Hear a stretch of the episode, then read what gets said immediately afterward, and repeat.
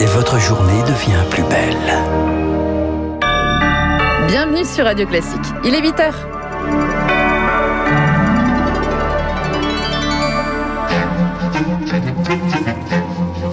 7h30, 9h, la matinale de Radio Classique avec Guillaume Durand.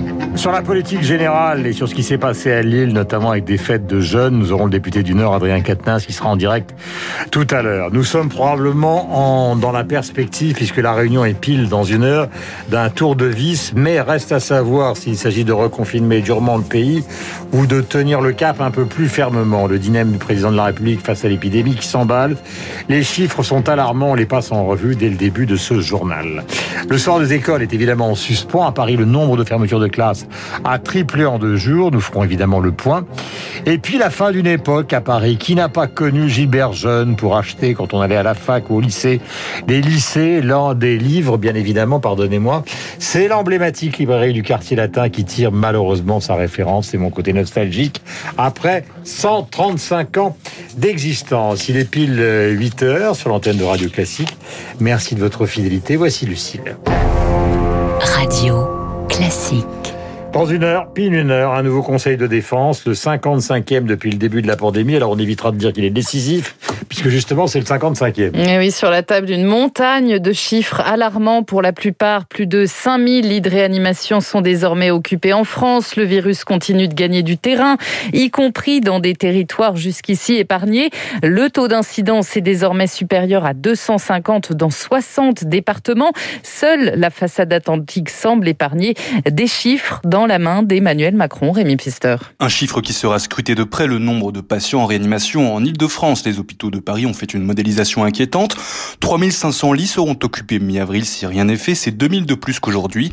Mais selon le professeur Gilbert Deray, il faut se pencher sur tous les hôpitaux de France. C'est le problème de toutes les réanimations. Certains nous disent, y compris des, des collègues, pourquoi vous vous affolez alors qu'il y avait 7000 patients en réanimation dans le pic d'avril 2020 alors que vous êtes qu'à 5000, vous avez de la marge. Alors là, je dois dire, je suis assez sidéré. La médecine, c'est de légèrement anticiper quand même. Hein. Autre indicateur, regardez de près le taux d'incidence. Certains départements comme le Pas-de-Calais atteignent les 600 cas pour 100 000 habitants. En moyenne, il est d'environ 400 sur le territoire, soit très loin du seuil d'alerte fixé à 50. Ces points de repère, on les a plus parce qu'en fait, on ne les suit plus. 250 cas pour 100 000 habitants plus 60% des réa pleines, c'était écarlate. Alors d'écarlate, il n'y a plus que moi. Hein parce que tout ça a été explosé. Donc je n'ai plus de point de repère. Depuis une semaine, en moyenne, 37 000 personnes sont infectées quotidiennement. Là encore, un chiffre bien loin de celui que souhaitait atteindre le gouvernement, 5 000. Un seuil nécessaire pour permettre de tracer et d'isoler efficacement. Et la fermeture des écoles est plus que jamais au cœur du débat. 3 950 classes sont désormais fermées dans toute la France. Un chiffre sous-estimé d'après le ministère de l'Éducation nationale. À Paris, Charles Bonner, le nombre de classes fermées a triplé en deux jours. Oui, une augmentation de 193% 246 classes fermées dimanche soir, 722 ce matin. Neuf écoles n'ouvriront pas du tout. La majorité des collèges et des lycées. La raison, le nouveau protocole sanitaire mis en place depuis lundi dans 19 départements. Un cas de Covid et c'est toute la classe qui s'isole. En Ile-de-France, le nombre d'écoles fermées est en forte hausse. Le syndicat SNES-FSU estime que 349 classes sont fermées dans les académies de Versailles et de Créteil. À l'échelle nationale, les derniers chiffres du ministère datent de lundi soir. Le nombre de classes fermées a augmenté de 21% par rapport à la semaine dernière, mais cela est probablement sous-estimé. Et les crèches ne sont pas épargnées. Oui, car le protocole sanitaire y est strict. Depuis le 5 mars, un enfant testé positif et l'accueil de tout le groupe est suspendu. L'enfant positif isolé 10 jours, le reste du groupe 7 jours. Et si l'enfant a eu un contact avec un autre groupe, même si ce contact est bref, eh bien, ce sont tous les enfants de tous les groupes qui restent chez eux. Concernant les adultes, ah, si l'un d'entre eux a eu un contact sans masque avec un enfant positif, même chose, 7 jours d'isolement. Mais même en faisant attention, certaines crèches sont contraintes de fermer ou de réduire les horaires d'ouverture car les encadrants se contaminent comme tout le monde aussi en dehors du travail. Charles Bonner à Lyon, c'est une fête sauvage qui a réuni 300 personnes hier soir sur les quais de la Saône. Elle s'est achevée un peu avant 20h. Les policiers ne sont pas intervenus. La proximité avec le fleuve rendait l'opération dangereuse. La préfecture a dénoncé les faits au parquet un peu plus tôt à Lille. Cette fois, 400 personnes rassemblées pour profiter du soleil Dans un parc ont été évacués par la police. Les contrôles vont s'intensifier pour le week-end de Pâques. Sur les routes, dans les gares et les lieux de culte pour s'assurer entre autres que les habitants des 19 départements soumis à des mesures renforcées respectent bien la règle des 10 km. À Bordeaux, par exemple, on a vu affluer des Parisiens fuyant le confinement ces dernières semaines. Nathalie Maubourguet est membre du conseil régional de l'Ordre des médecins d'Aquitaine. Il y a un peu d'affolement quand ils ont annoncé que Paris euh, allait être euh, confiné, enfin sans le dire. Nous, on a vu débouler tout le monde. Oui, les maisons secondaires sont bien aérées en ce moment. Ouais. Donc ça pourrait expliquer pourquoi ça monte aussi. Bah, de toute façon, c'est comme ça qu'on avait eu une vague, hein, euh, parce que nous, on a été longtemps, longtemps épargnés. Hein. Sur le front du vaccin, cette fois, l'Allemagne envisage de suspendre le vaccin d'AstraZeneca pour les moins de 60 ans. C'est toujours lié au risque de formation de caillots sanguins. En France, l'Agence nationale de sécurité du médicament est saisie ce matin d'un nouveau décès. Une assistante sociale de 38 ans est morte à Toulouse d'une thrombose 14 jours après l'injection d'une dose. Elle ne souffrait pas de problèmes de santé particuliers. À noter que le vaccin d'AstraZeneca change de nom commercial ce matin. Il s'appelle désormais Vaxvria. Les informations de la nuit, si vous vous réveillez simplement ce matin, ce qui est tout à fait normal, un témoignage bouleversant aux États-Unis au procès de Derek Chauvin. Celui des deux jeunes filles qui ont filmé l'agonie de George Floyd à Minneapolis, images qui feront ensuite le tour du monde en larmes d'Arnella Frazier, 18 ans. On l'écoute. Certaines nuits, je reste éveillé. Et je m'excuse auprès de George Floyd de ne pas avoir fait plus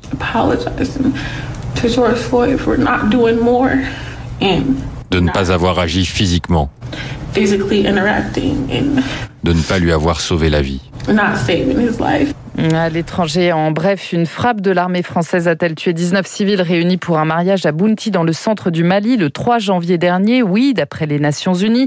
Version formellement contestée par l'armée qui considère qu'elle se base sur des témoignages fragiles et friables. Paris estime toujours que cette frappe a permis de neutraliser une vingtaine de djihadistes. En bref, toujours la destruction de la forêt tropicale en forte hausse en 2020, plus 12% d'après le rapport annuel du Global Forest Watch. 4,2 millions d'hectares de forêts primaires ont disparu l'an dernier. C'est l'équivalent quand même de la surface des Pays-Bas. Voilà, les larmes s'emparent de moi. On termine avec la disparition d'une institution du quartier latin. On y achetait des livres, on y vendait des livres, on bagnodait. Et oui, 135 ans après leur ouverture, les quatre emblématiques euh, librairies de la place Saint-Michel, en plein cœur de la capitale, n'ouvriront plus. L'enseigne jaune et noire spécialisée dans la vente de livres d'occasion aura accompagné des générations d'étudiants. Le reportage de Victoire Fort. C'est là que Jean-Sébastien donne toujours rendez-vous à son père, devant chez Gibert.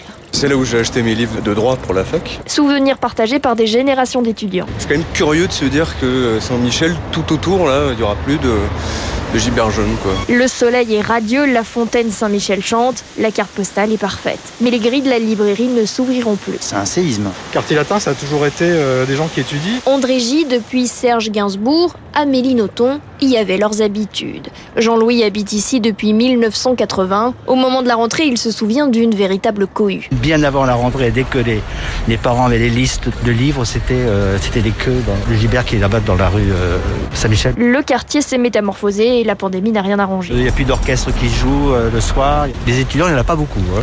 Sur le boulevard, entre les enseignes franchisées, quelques bouquinistes résistent. Qu'est-ce que vous cherchez? Ah bah, Je cherche des occasions. Alors, je suis devant le rayon poésie. Euh, c'est des belles choses qu'on trouve qu'en occasion. Gibert, c'est un repère, c'est un symbole. Alors on ne sait pas ce qu'il y aura après. Peut-être un, lieu de culture, euh, soit un lieu d'expo, un lieu de jazz, sait-on jamais? À bon entendeur.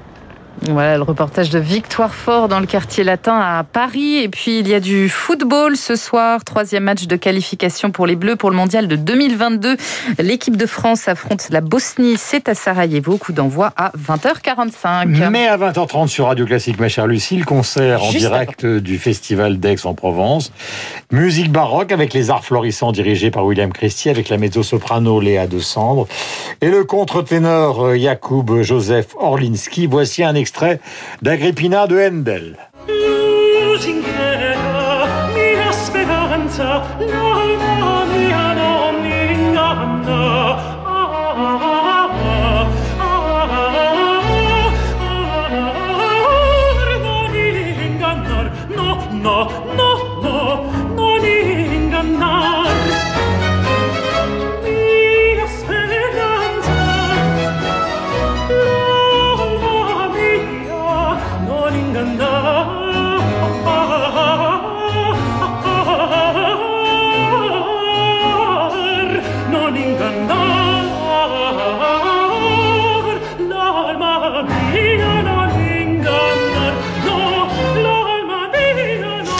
Voilà Orlinski, donc contre-ténor célèbre dans cette musique de Handel. Il est 8h09 minutes, nous avons rendez-vous avec la phase politique euh, de la matinale. Voici Guillaume Tabar et nous sommes avec Adrien Quatennens, qui, vous le savez, est député de la France Insoumise.